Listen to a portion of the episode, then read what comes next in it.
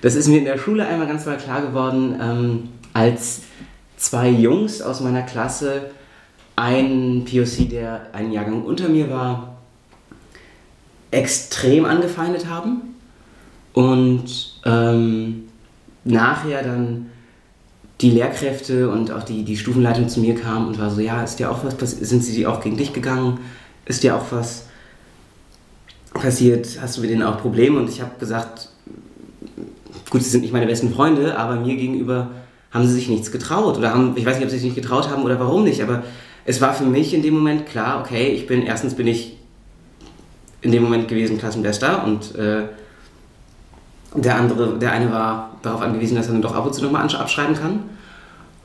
Und ich war einfach für die, ja, ich hatte, ich, ich hatte mich schon hochgearbeitet durch Klassensprecher sein, durch soziales Engagement auf Menschenrectometer Null.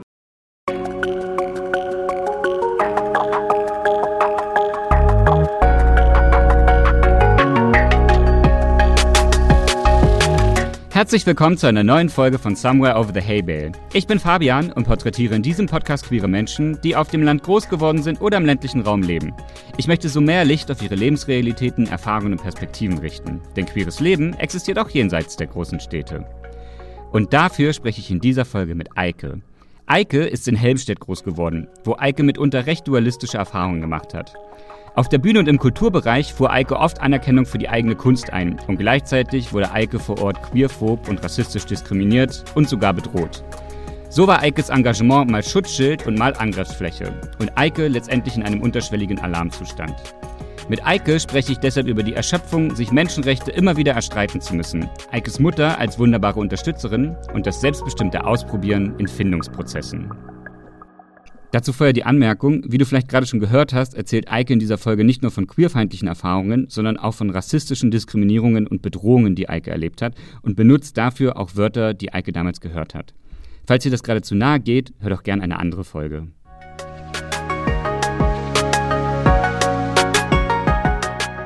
Hallo Eike, wie schön dich zu sehen. Moin Fabian. Hey, Eike, schön, dass du dir die Zeit nimmst, dass wir heute reden können. Ich bin ganz gespannt. Ähm, wir reden nämlich heute über deinen Großeltern in Helmstedt. ja. In, in Niedersachsen. Was ich immer so lustig finde, weil ich kenne Helmstedt vor allen Dingen.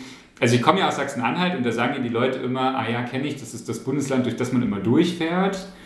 Ähm, und bei Helmstedt fand ich das so lustig, weil das ist die Stadt, in der ich immer vorbeigefahren bin mit dem Auto, weil es da ja diesen ähm, den Grenzübergang. Ja, genau, da gab es ja früher immer einen Grenzübergang. Den, ja, also den gibt es quasi immer noch. Den gibt es quasi immer noch, aber mit weniger Kontrollen und so.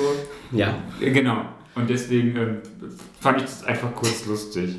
Darüber reden wir heute. 26.000 Menschen wohnen ungefähr in Helmstedt, habe ich geguckt. Echt? Sind wir schon wieder gewachsen? Ist es so? Ich weiß, wir waren zwischenzeitlich runter auf 18. Oh wow, okay. Also es, es hat sehr fluktuiert. Ich weiß, als ich hingezogen bin, ähm, waren es irgendwie so 24, 22, 24. Mhm. Und jetzt sind es wohl offensichtlich wieder 26, aber wir waren auch schon wieder runter. Vielleicht eingemeindet.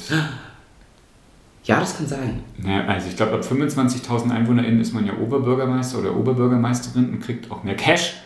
Echt? Ja, ja, und ist also zumindest in, in Aschersleben, da wo ich das gemacht habe, ich, nicht, dass ich mich jetzt in die Nesseln setze, aber ich glaube, das war eine Motivation damals auch die ganzen Gemeinden immer einzugemeinden, damit also die, die Gemeinde Aschersleben an sich bei über 25.000 Leuten bleibt, damit das ein OB ist, der, der geschickt gelingt.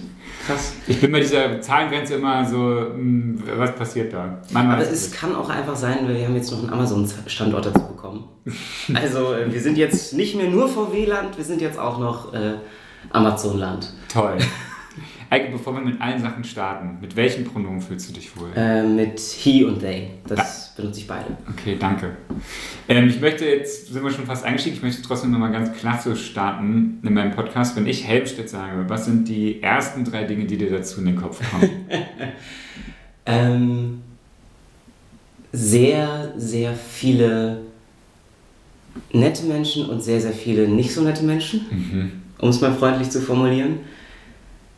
Witzigerweise ist es für mich immer so ein, so ein, so ein Kampfgedanke. Also ein Kampf, den ich selber kämpfe, den ich zum Teil auch gewonnen habe im Kleinen. Mhm.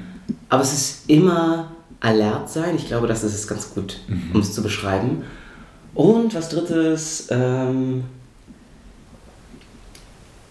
Als drittes ist es, glaube ich, sofort das Haus, in dem ich groß geworden bin. Mhm. Die ersten beiden Sachen da, also wir haben ja äh, vor dieser Aufnahme schon miteinander gesprochen. Die mhm. ersten beiden Sachen werden ja einen bisschen größeren Raum einnehmen in der Bestimmt. nächsten Stunde, glaube ich. Das Haus, in dem du groß geworden bist, ähm, du hast mir gesagt, seitdem du drei Jahre alt bist, lebst du oder hast du mit deiner Mama in Helmstedt gelebt. Genau. Das Haus, du hast es jetzt dieses Haus so explizit genannt. Äh, es ist eigentlich ein ziemlich traumhaftes Haus. Mhm. Ähm, es hat seine Probleme. Das Fundament ist von 1400. Wir haben einen Lehmkeller, das heißt auch jedes Mal, wenn es doll regnet, haben wir Wasser im Keller. Mhm. Aber dadurch, dass es so alt ist, ist es halt wirklich auch noch Fachwerk. Geil. Ähm, und das hat einfach einen Charme. Mhm. Das hat wirklich einen Charme. Du hast das Holz, das arbeitet, aber du hast halt auch ähm, das Wohnzimmer mit dem Dachstuhl direkt. Da haben wir in der Mitte vier Meter Höhe. Ähm, und dann natürlich viel Schräge, aber es ist einfach es ist sehr heimelig. Okay. Ähm, ich werde bei Fachwerkhäusern, wenn ich das höre, immer nervös, weil ich denke, ich werde mir bestimmt den Kopf stoßen. Ich bin ja fast zwei Meter groß. Äh, Im Zwischenstock darfst du nicht sein. Ganz unten und ganz oben kannst du sein. Okay. Sonst wird es knapp. Aber ich bin klein. Ich bin nur 1,70, ich darf. Wie kam das damals, dass deine Mom entschieden hat, dass ihr nach Helmstedt zieht? Ähm, ganz blöd für den Job. Also, ähm, nicht Amazon. Nicht Amazon. Meine Mutter ist Lehrerin. Und meine Mutter hat zehn Jahre in Kenia gelebt. Mhm. Und äh, da bin ich rausgekommen. Yay! Yay. Und äh, genau, ist dann zurück nach Deutschland, weil meine Mutter und mein Vater zusammen entschieden haben, es ist für ein Kind sinnvoller oder einfach sicherer in Deutschland, nicht sinnvoller, aber sicherer in Deutschland, in Deutschland aufzuwachsen. Medizinisch, Bildung, Sicherheit, soziale Sicherheit. Und meine Mutter ist Lehrerin und hat geguckt, wo sie einen Job kriegt und eben nach Möglichkeit auch noch verbeamtet wird, mhm. obwohl sie zu dem Zeitpunkt natürlich dann eben schon zehn Jahre nicht verbeamtet war nach dem Ref. Und hat da ein Angebot gekriegt, was relativ gut war und äh, dann sind wir nach Helmstedt gezogen. Und der ist sie nicht in die neuen Bundesländer gezogen, wo doch händeringend in Anfang der 90er nach. Nee, du bist ja. Ich bin. Also Entschuldigung, du bist ja zehn nee, Jahre jünger als ich. wir reden Anfang der 2000er. Ja, okay, okay, okay. Da habe ich nicht mehr so einen guten Überblick drüber. Okay. Also, jedenfalls ist sie dann für den Job nach Helmstedt gegangen mit dir. Genau, ja. Da bist du so groß geworden, das habe ich jetzt schon mehrmals gesagt. Ich mache das trotzdem immer noch als Überbrückung. Ähm, Spannenderweise, als ich dich gefragt habe, wie das so war, da groß zu werden, hast du als erstes gesagt, Fußball war da so eine Sache in Helmstedt, was so Leute zusammengebracht hat. Das ist dir somit als erstes eingefallen. Ja, ähm, weil ich noch genau mich erinnere an die Grundschule, wo ich ich, ich kann kein Fußball spielen. Ich, wirklich, ich kann es nicht. Also ich habe es wirklich probiert und zwischenzeitlich habe ich dann irgendwann mal versucht, Abwehr zu spielen, aber ich war immer derjenige, der im Tor geparkt wurde oder irgendwo hinten und äh, im Tor dann aber auch ein bisschen Angst hatte vor den Stürmern, die irgendwie im Verein spielen und dann mhm. irgendwie mich gefühlt, ich war immer sehr klein und sehr zart, gefühlt mit dem Ball ins Tor fliegen kann. Also, ähm, ja, und dadurch war ich dann irgendwie bei den Jungs nie dabei, hatte aber auch dafür nie die Not. Mhm. Ähm, war immer viel mit den Mädels unterwegs. Und war das, gehört aber deswegen so überhaupt nicht dazu, zu den Jungs oder zu den coolen Kids. Mhm.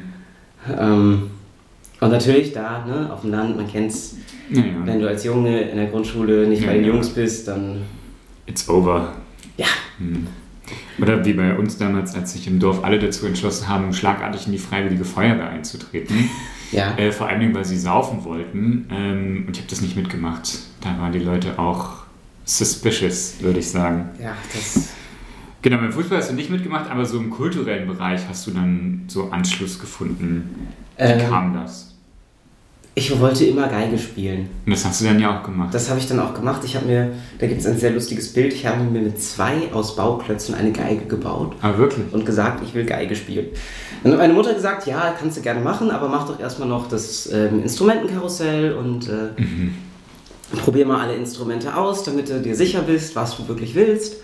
Ja, nee. Ähm, Geige war es dann und eben auch relativ schnell die Bühne. Also ich habe mich im Kindergarten mal gesund schreiben lassen, damit ich eine Vorstellung noch spielen kann. Was war deine erste Vorstellung? Also dazu musst du vielleicht gesagt werden, du bist ja professioneller Schauspieler. Äh, ja, ja, genau. Äh, inzwischen verdiene ich damit mein Geld. Mhm. Ähm, was war meine erste Vorstellung? Ich weiß, es war im Kindergarten und ich weiß, ich habe eine Maus gespielt.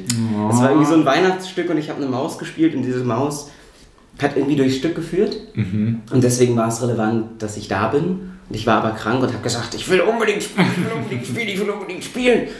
Und da haben mich dann tatsächlich gesund schreiben lassen, um diese Maus sein zu diese können. Maus sein zu können. Toll. Und, äh, ja, dann habe ich eben angefangen mit Theatergruppen, auch an der Musikschule gab es eine, es hieß Musiktheatergruppe, wir haben ich habe mich gerade eher gefragt, so all diese kulturelle Infrastruktur, die gab es in Helmstedt, so du sagst schon Musikschule. Es gibt eine Musikschule, das ist die Kreismusikschule, die ist für den ganzen Landkreis zuständig. Mhm. Das gibt's.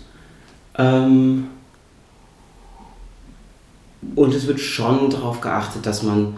Irgendwann war ich auch in einem integrativen Kindergarten. Was heißt das?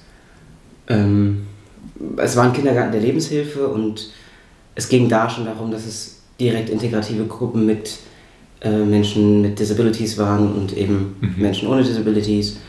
Und ja, auch verschiedene, ja, diverse Gruppen einfach schlicht und ergreifend da in dem Alter schon. Und dadurch aber eben war da auch ein Fokus auf kultureller Bildung, weil Kultur oder Kunst immer ein Mittel zur Wahl ist, wenn man Menschen zusammenbringen möchte. Mhm. Spannenderweise, du bist die erste Person, die ich so aus meinem beruflichen Netzwerk mhm. interviewe. Andere Menschen, die ich interviewt habe, ähm, haben aber auch schon des Öfteren erzählt, dass so Theater für sie so ein Freiraum war, auch so für ihr Queer-Sein und sich so selbst entdecken können. War, jetzt kommt die große Frage dazu, war das bei dir auch so oder war das für dich auch so ein Raum, der so von Diskriminierungserfahrungen auch mitgeprägt war? Ja, ja und nein. Ja, also ja. alles, alles ein bisschen, weil ähm, das ist jetzt wahrscheinlich ein großer Sprung nach vorne, aber für mich war es nachher das Theater, das professionellere Theater dann, aber das Theater, in dem ich mich ausleben konnte, frei fühlen konnte, aber auch in dem ähm, Theater damals, was man dazu wissen muss, ich werde ähm, POC oder schwarz gelesen und ähm, es war super absurd, aber für mich war in dem Moment, wo ich in diesen Theatergruppen war, die Diskriminierungsform dann oft so, ach, du gehst auf die Bühne, dann bist du schwul oder ähm, es sind noch andere Begriffe gefallen, die für mich in dem Moment weniger, trotz der Verletzung Intention, weniger verletzend waren als die rassistische Diskriminierung. Mhm. Und deswegen war das Teil dessen sein schon eine Sicherheit. Und ich habe es damals dann irgendwann geschafft, das klingt jetzt blöd oder arrogant, aber relativ gute Kritiken zu bekommen. Und natürlich gibt einem das irgendwie Kraft und Energie. Wir haben in Helmstedt, in Bad Helmstedt ein Theater. Das ist nur ein Gastspielhaus, aber eben ein Theaterraum. Da gehen 615 Leute rein und wenn dann das ist schon ordentlich. Das ist schon groß, genau. Und ähm, wenn man da dann irgendwie drei, vier Vorstellungen spielt und immer gutes Feedback auch in der Zeitung kriegt, dann ist das schon eine Art der Bestätigung, die gesund oder nicht, aber erstmal Zweifel nimmt, mhm. einem selber eine Berechtigung gibt. Mhm. Wo kamen deine Zweifel her?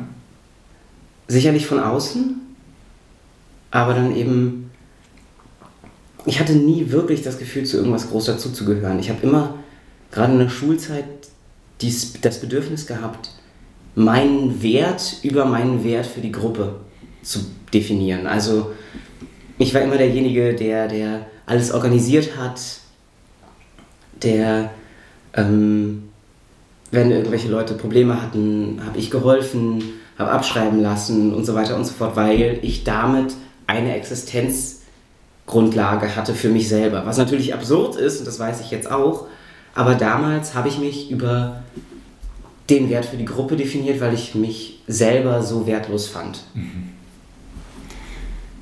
Du hast jetzt am Anfang gesagt, ähm, in Helmstedt hattest du sehr nette Menschen, aber auch. Du hast eine freundliche Formulierung benutzt. Ja. Ich, ich weiß sie gar nicht mehr. Ich habe gesagt, nicht so nette Menschen. Ja, nicht so nette Menschen. Ich formuliere es mal ein bisschen zugespitzter.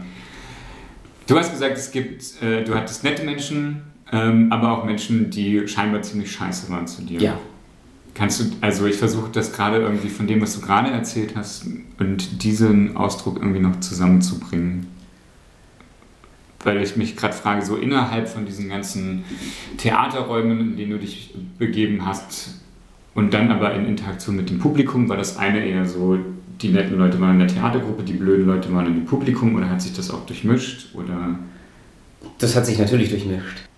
Wir waren in dieser Theatergruppe immer zwei, die meistens die Hauptrollen gespielt haben und die ähm, ja, da einfach am längsten auch drin waren, auch bis zum Ende und einfach am meisten Erfahrung und auch sehr viel Spielfreude und vor allem Spielwillen und eben auf gut Deutsch sich nichts geschissen haben. Mhm.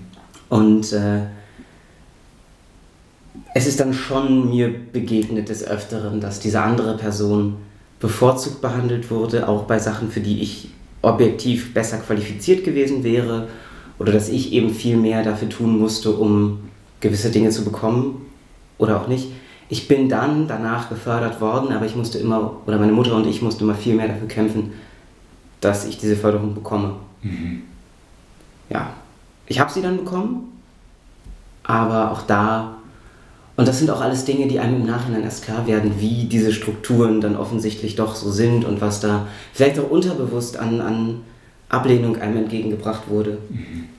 Und im Publikum, wenn man jetzt mal das Publikum als Gros der anderen definiert, ist es natürlich so, dass ähm, auf der einen Seite bin ich in Helmstedt, kennt man meinen Namen in Helmstedt? Das ist sehr lustig, ich musste während des Studiums, ich habe in Wien studiert, ähm, mich mit der Steuer befassen und mit dem deutschen Finanzamt und habe den, die Steuerberatungskanzlei meiner Mutter angerufen und die meinte, ach so, Sie sind die, ja, wir haben Sie damals auf der Bühne gesehen und meine Tochter fand Sie ganz toll, das ist ja richtig schön.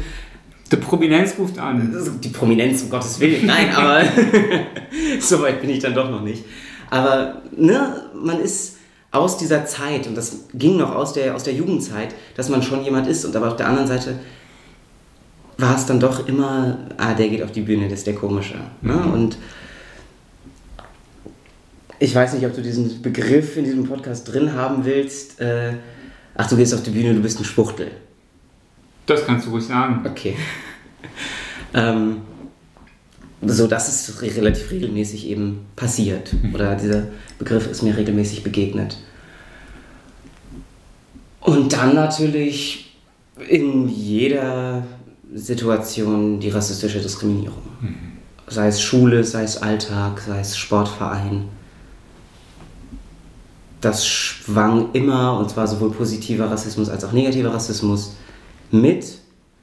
Also von wegen, naja, du bist schwarz, natürlich bist du schneller im Laufen, natürlich kannst du, ich war damals relativ gut im Langstreckenlaufen, also im Ausdauer. Ja, das können wir Weißen ja gar nicht so gut wie du. Die Klassiker. Die Klassiker. Warum kannst du nicht Basketball spielen? Musst du doch können. Ähm, Waren die denn irritiert, dass du Geige spielst? das weiß ich nicht. Das weiß ich wirklich nicht. Im Orchester bin ich relativ gut angekommen, in allen Ensembles, in denen ich gespielt habe. Ja, scheiße, das tut mir leid, dass dir das passiert ist. Ach, das, das klingt. Ich bin damit inzwischen relativ. Also ich will nicht sagen fein, aber. Äh, ich will es auch nicht runterspielen, was passiert ist, aber es ist so ein bisschen was, was. Was ich hinter mir gelassen habe und wenn ich da bin, dann weiß ich, mit wem ich mich treffe, mit wem ich auseinandergehe. Und auch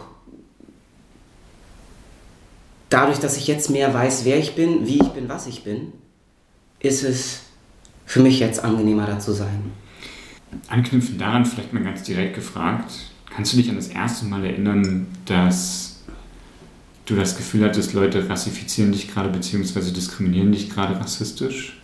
In der Grundschule habe ich es immer als Einzelfall, ähm, glaube ich, abgetan, weil mir in der Grundschule viel mehr positive Rassismen begegnet sind als die dedizierten negativen, die sind mir in der Grundschule auch begegnet, aber die habe ich dann wirklich gesagt, ja komm, das ist Person X, Person Y, Person Z, gut, Einzelfälle. Spätestens auf dem Gymnasium ist es dann wirklich so, dass man feststellt, okay, ja, ähm, es ist ein strukturelles Problem. Und man keine muss, Einzelfälle. Es ist keine Einzelfälle. Wow, echt? Müssen wir dem Söder mal sagen. ähm, es ist halt eben auch so, dass man, dass man sich, und ich glaube, das ist mir nochmal wichtig zu erwähnen, dass man so dieses Gefühl hat, dass man sich seine Rechte erkämpfen muss, dass man sich seinen Wert erkämpfen muss, dass man sich durch, dass man quasi als, als diskriminierte Person, sei es jetzt rassistisch oder sei es äh, homophob oder wie auch immer, aber als, als Person einer diskriminierten Minderheit fängt man erstmal an mit so gefühlten Menschenrech Menschenrechtometer auf minus 10. Ja. Und man muss sich erstmal durch soziale oder irgendwelche andere Arbeit und Interaktion hocharbeiten auf Menschenrechtometer 0. Alle anderen fangen bei Menschenrechtometer 0 an und arbeiten sich dann auf Menschenrechtometer 10 hoch. Ähm, deswegen muss man doppelt so hart arbeiten, um irgendwie oben rauszukommen.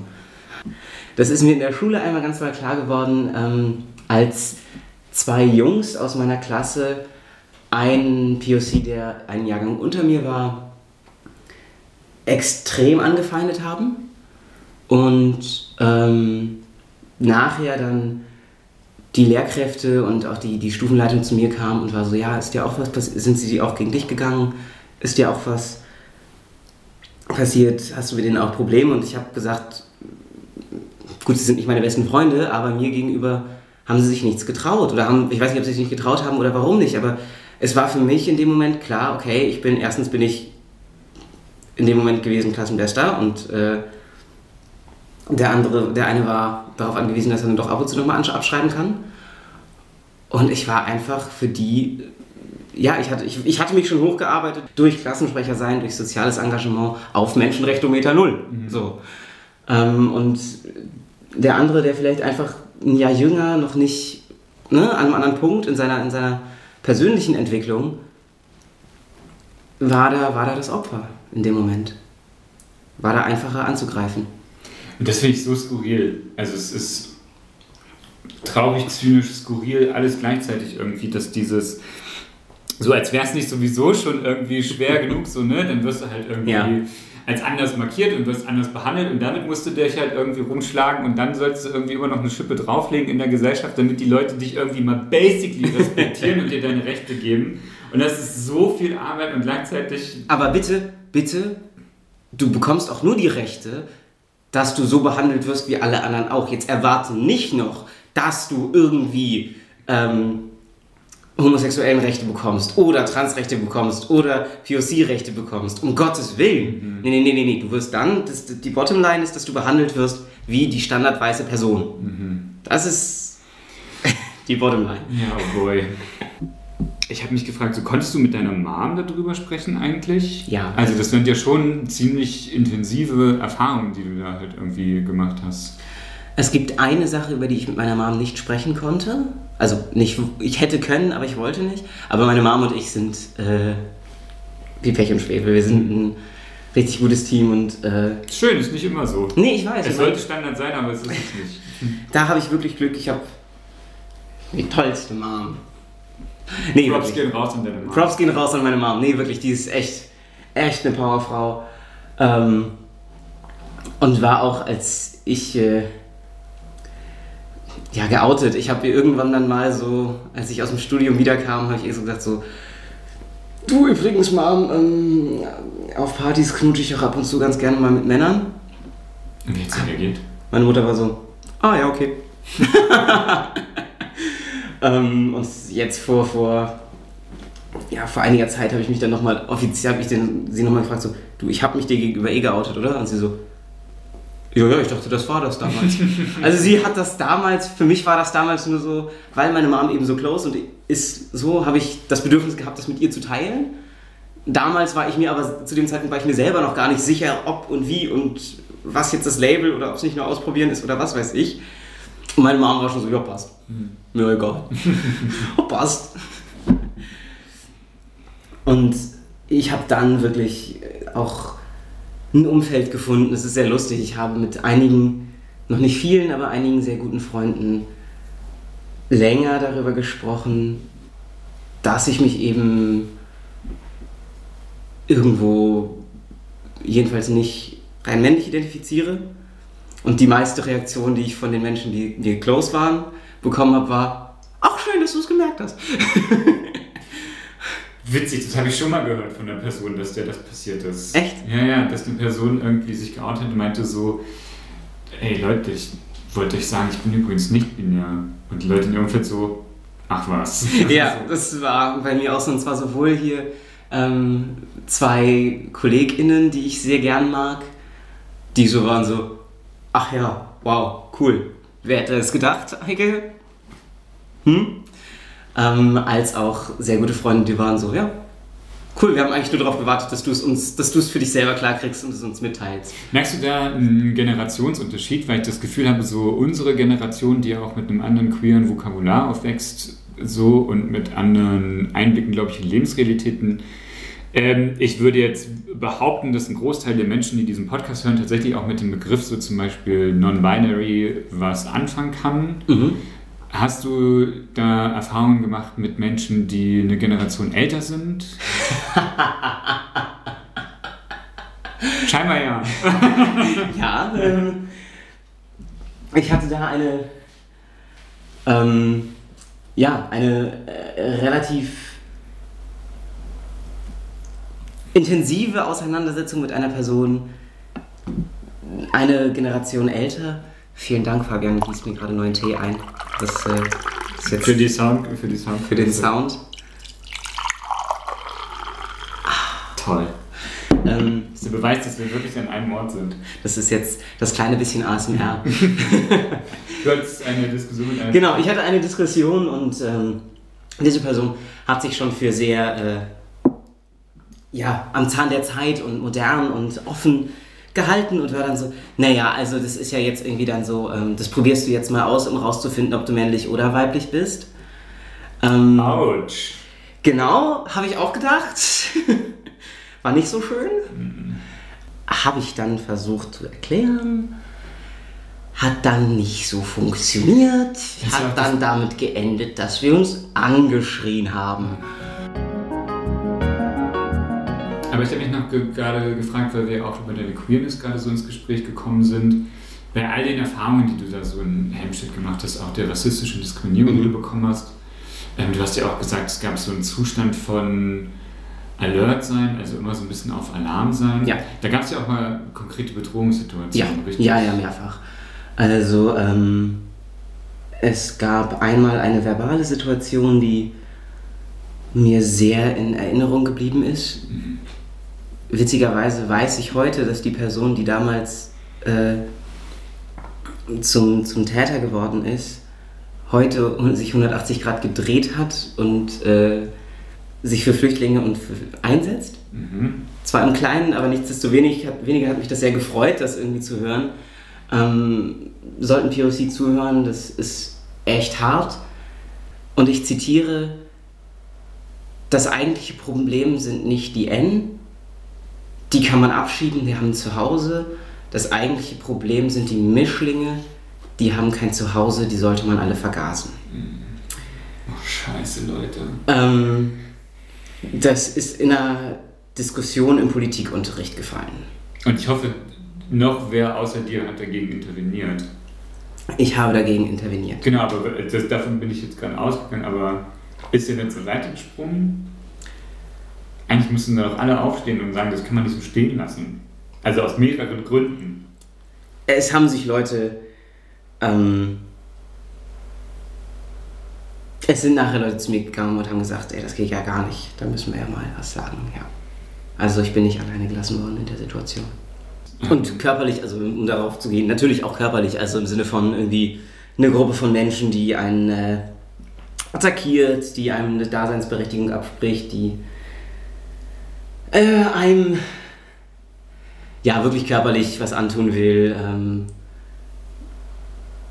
ich habe mich mal mit, ich habe nie jemanden verletzt, aber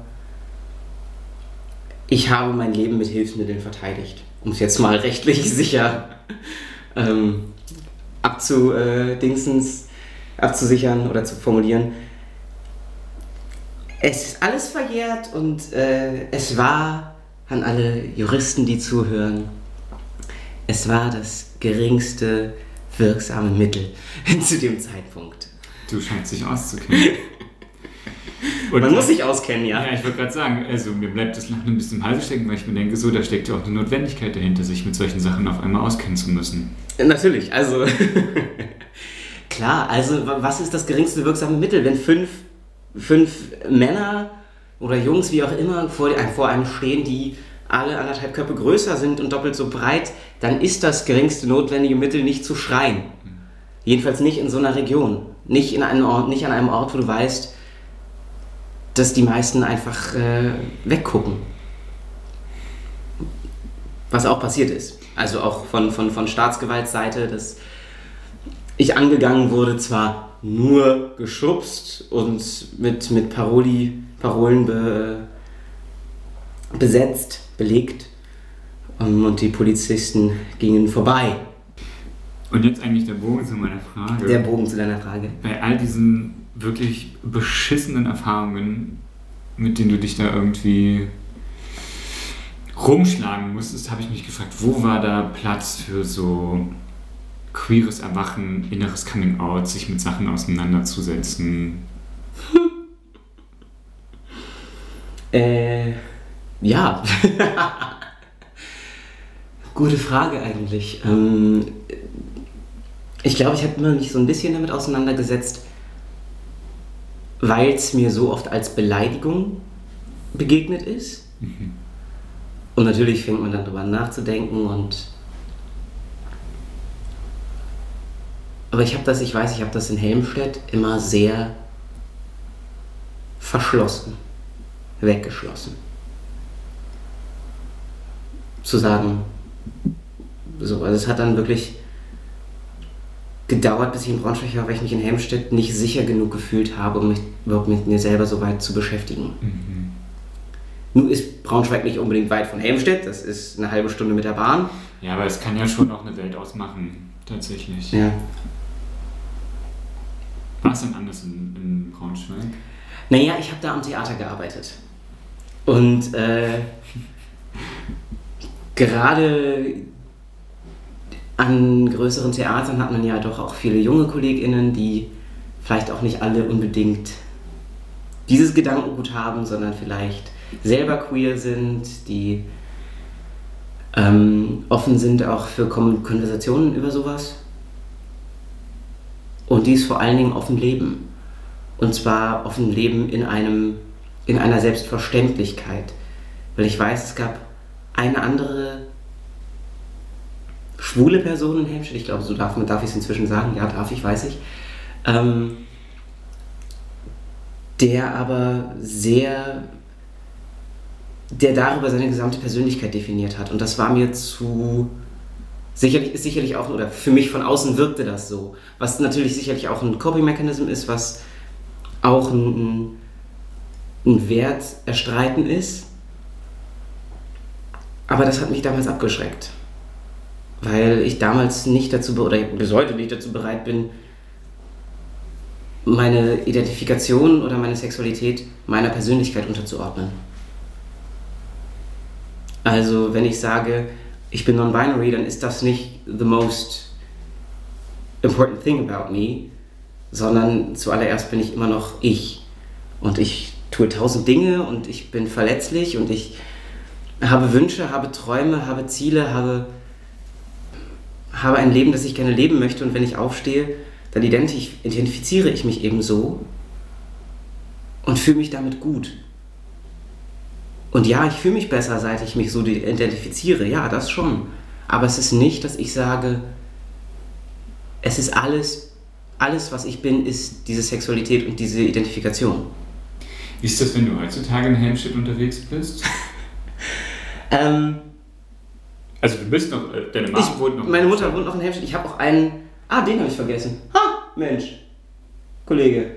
Äh, es gibt noch einen sehr, sehr netten äh, Freund von mir aus Helmstedt, ähm, der etwas älter ist, mit dem ich sehr gut befreundet bin, der aber, ähm, ja, der tatsächlich auch für mich so ein bisschen so, so ein, doch ein Stück weit ein Vorbild ist, dass ich mach's einfach.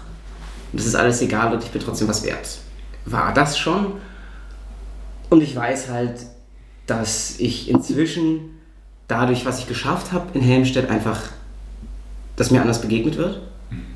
Also man muss wissen, Helmstedt ist VW-Land. Ne? Helmstedt ist eine halbe Ist so, ne? Ja. Ist so. Also ist eine halbe Stunde von Wolfsburg in Helmstedt.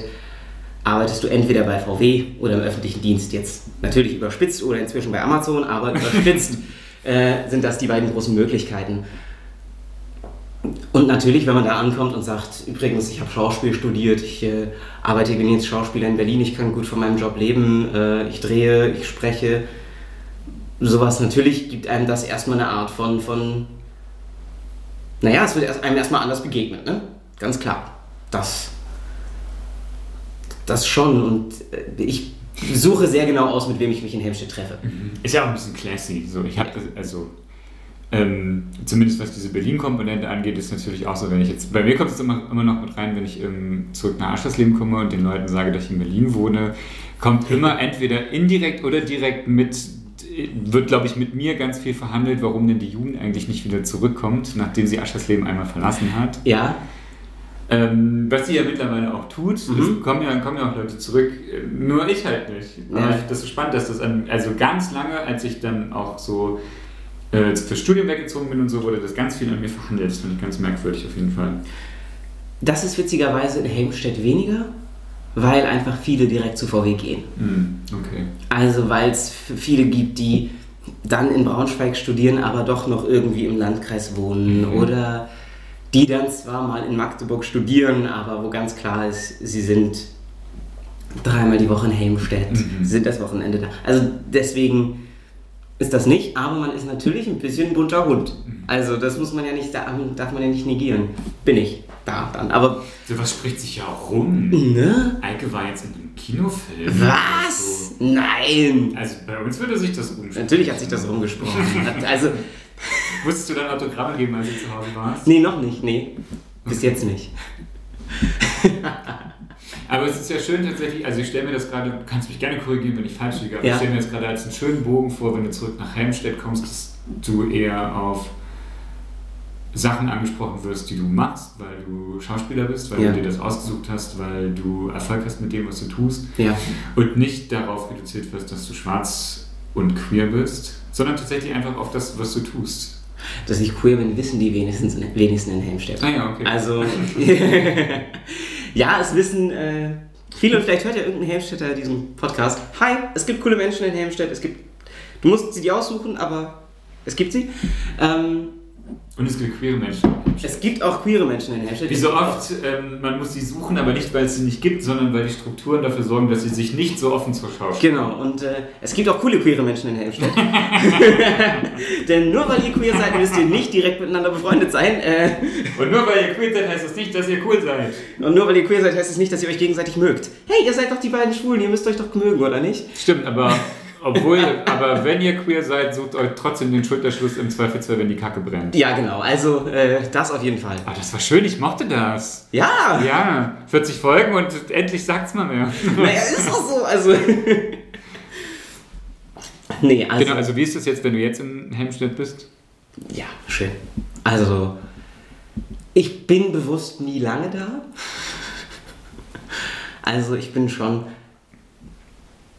meistens so zwei bis vier Tage da und dann ist auch wieder gut. Dann gehe ich zurück in meine Großstädte.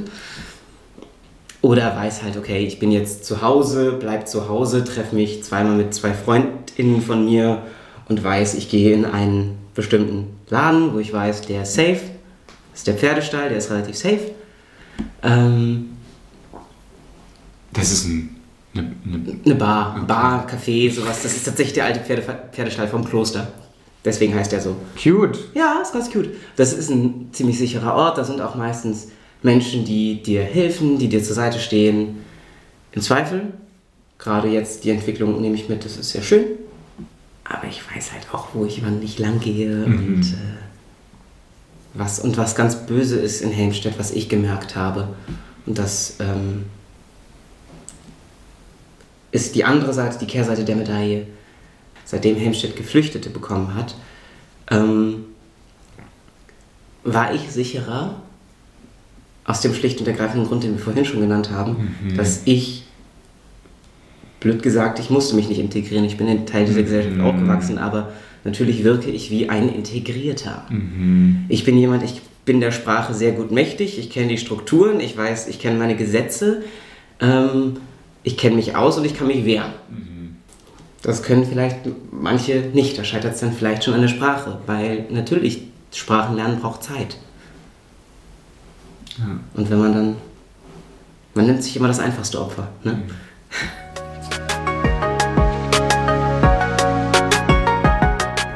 Und ich lerne tatsächlich immer mehr queere Menschen in Helmstedt kennen. Das wäre tatsächlich, ich wollte jetzt nämlich nur zum Schluss nochmal so den, den Bogen schlagen, so ähm, mittlerweile ist ja so 2023. Hey. Gibt es einen CSD in Helmstedt? Weiß ich nicht, glaube ich nicht. Die Frage ist gar nicht so unrealistisch, weil es gab ja noch nie so viele CSDs wie, ja, wie in diesem Jahr, 2023. Ähm, aber irgendwie so gibt es queere Anlaufpunkte. Weißt du irgendwas so an queerer Struktur? Vielleicht. Muss ich jetzt, müsste ich jetzt lügen, tatsächlich. Das ist okay. Es gäbe zum Schluss auch noch tatsächlich eine andere Frage, die mich noch brennend interessieren Bitte? würde. Wäre. Ähm, haben wir noch Tee? Ja, wir haben auch noch Tee, wenn wir. Ich habe mich jetzt nochmal gefragt, weil ja so Schauspiel, seitdem du jung bist und auch jetzt so in, einem professionellen, in einer professionellen Erwerbstätigkeit, so viel Raum einnimmt. Und ich bin ja als Theaterpädagoge sehr überzeugt von meiner Profession und was das so für ähm, Kids und Jugendliche und auch für queere Kids und queere Jugendliche sein kann. Ich würde dann deine Perspektive natürlich gerne auch nochmal drauf hören und habe mich so gefragt, so, was ist deine Einschätzung? Ähm, welche Räume kann Theater für queere Kids, Jugendliche und Menschen bieten und diese ähm, auch halten? Oder auch gerne für schwarze Kids und Jugendliche, schwarze, queere Kids äh, und Jugendliche?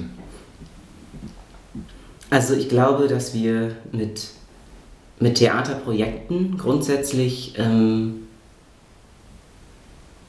sehr viel aufmachen können, weil man im Theater, also Theater ist ein Prozess, der gemeinsam funktioniert. Mhm. Und ich nenne es jetzt mal ganz stereotyp, stereotyp der Buhmann meistens ja so, ähm, kann dann eben auch die Person sein, die sich queerfeindlich, rassistisch äußert, weil sie die Gruppe runterzieht.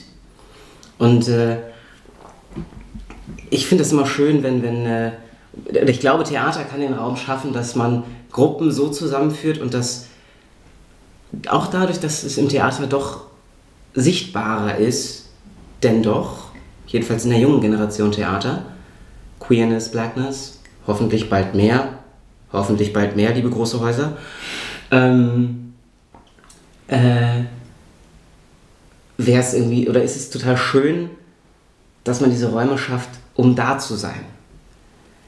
Um da zu sein, um sicher zu sein, um gemeinsam zu sein. Und zwar sowohl Safer Spaces, weil es gibt keinen Safe Space, die gibt es nicht, es gibt nur Safer Spaces, sowohl Safer Spaces, die sich dediziert mit diesen Themen befassen, als auch Spaces für Nicht-Betroffene, aber auch gemeinsame Spaces, die sich sowohl damit beschäftigen, die aber auch einfach die Menschen als Menschen behandeln. Mhm. Und das kann die Bühne, weil auf der Bühne in einer utopischen Welt irgendwann alle alles sein können, aber vor allen Dingen auf einer Bühne dargestellt werden kann mit einer Lupe, was es ist. Und mit einer Lupe auch in einem Spielclub oder im Spiel selber für alle Seiten etwas erfahrbar gemacht werden kann. Und wenn die eigene Erfahrung aus der Figur heraus eine andere ist als die, die man sich gewünscht hätte, kann das einen Prozess anschlagen mhm. bei allen. Und deswegen glaube ich an die Macht vom Spiel. Du bist jetzt, letzte Sache, du bist jetzt ja Schauspieler in Berlin, du warst vorher in Braunschweig und in Wien. Gibt es Sachen aus der Kleinstadt, die du manchmal auch vermisst? So zwischen 26.000 Leuten und 3,5 Millionen ist ja schon ein Unterschied. Also ich bin gerne in der Großstadt, aber manchmal hätte ich es doch wieder ganz gerne, dass man sich kennt. Also wenn ich in Helmstedt weiß ich, wenn ich, wenn ich mit irgendwem labern, also in der Kleinstadt gehst du irgendwo hin und weißt, irgendwen kennst du. Mhm. Oder eben nicht. Und Ruhe. oh Mann, Ruhe. Also ich mag die Anonymität ab und zu wirklich gerne und in meinem täglichen Leben ist sie echt angenehm. Aber diese Anonymität kommt mit einer Schnelllebigkeit und einer Lautstärke. Mhm. Ich bin selber sehr laut. Ich weiß. Das sagen mir immer alle. Ich weiß. Aber manchmal brauche auch ich Ruhe. Und dann fahre ich nach Hemstedt. Danke, Eike. Danke dir. Jetzt habe ich sehr viel geredet. Das ist okay. Dafür ist so ein Podcast-Interview gedacht. Gibt es noch etwas, was du sagen möchtest, während die Aufnahme noch läuft? Und ich habe geguckt, es läuft tatsächlich. Oh, wow. Ähm, ich glaube, was, was, ich möchte was sagen, was ich gerne gehört hätte. Mhm. Und das geht so ein bisschen an beide Communities, sowohl an die Queere als auch an die, äh, an die, an die weiße Heterosexuelle. Oder einfach auch generell an die Heterosexuelle, an die nicht Queere, wer auch immer. Ähm, es ist okay zu probieren. Es ist okay, nicht für alles immer schon die Antwort zu haben. Akzeptiert das bitte und akzeptiert euch selber, indem dass man sagt, okay, ich probiere das jetzt mal aus und wenn das okay ist für mich, dann ist das was. Ich selber habe bereits benutzt oder habe schon einen anderen Namen, mit dem ich mich wohlfühle, aber ich weiß oder ich bin noch nicht an dem Punkt, dass ich diesen Namen teilen kann. Und das ist okay. Und wenn du an dem Punkt bist und ausprobierst, dann probier. Und scheitere und scheitere wieder, scheitere besser. Und wenn du zurückgehst an Anfang und sagst, nee, war doch alles nichts für mich, ich bin doch wieder weiß heterosexuell männlich, gut, dann weißt du es. Weil wenn du zweifelst, probier. Und liebe queere Community, lass die Leute probieren. Man muss nicht, weil man das irgendwie jetzt mal probiert, sofort den ganzen Weg gehen. Und man kann, muss auch nicht sofort direkt wissen, wie man sich definiert oder äh, wie man sich identifiziert oder oder oder. Gebt euch Zeit. Klar ist, sich gegen Queerphobie einzusetzen, muss den Kampf gegen Rassismus mit einschließen. Das kann bereits das Intervenieren bei Äußerungen sein, aber auch das Schaffen und Halten von Schutzräumen. Denn Menschenrechte sind nicht nach Teilaspekten verhandelbar und noch mehr. Menschenrechte und Basic Respect sollten nicht erst erarbeitet werden müssen. Dieser Respekt sollte sich am Ende auch in Sprache und in der Verwendung von Positionierungen und Selbstbezeichnungen ausdrücken. Und auch darin, bestimmte Worte nicht zu benutzen. Denn hinter den Selbstbezeichnungen stecken oft lange, schmerzhafte und mit sich und der Außenwelt verhandelte Prozesse, die bereits ausgefochten wurden. Da wäre es doch cool, den Kampf irgendwann mal nicht mehr führen zu müssen und auch auf sprachlicher Ebene respektiert und gesehen zu werden und anzukommen. Auch wenn die Prozesse unfertig und reversibel sind und auch wenn das eigene Herz zittert, hüpft und Dinge ausprobiert werden wollen. Menschen haben dafür Respekt verdient. Genau wie Menschen mit anderen Lebensentwürfen auch, denn am Ende ist alles ein großes Ausprobieren und Wege einschlagen und im besten Fall trifft man diese als sehr bewusste Entscheidungen. Und dafür ist es auch wichtig, den Raum zu haben, bewusste Entscheidungen treffen zu können, ohne vor den Konsequenzen zittern zu müssen. An dieser Stelle vielen Dank an dich, Eike, für deine Perspektiven und deine Erfahrungen, die du mit uns geteilt hast. Das war Somewhere Over the Hay Bale. Ihr findet alle Folgen überall, wo ihr Podcasts hört. Ich freue mich bei Instagram und per E-Mail über eure Fragen und euer Feedback. Und wenn ihr jetzt merkt, hey Fabian, meine Geschichte ist voll was für deinen Podcast, dann meldet euch doch gern bei mir. Wirklich, wirklich gern. Bis dahin.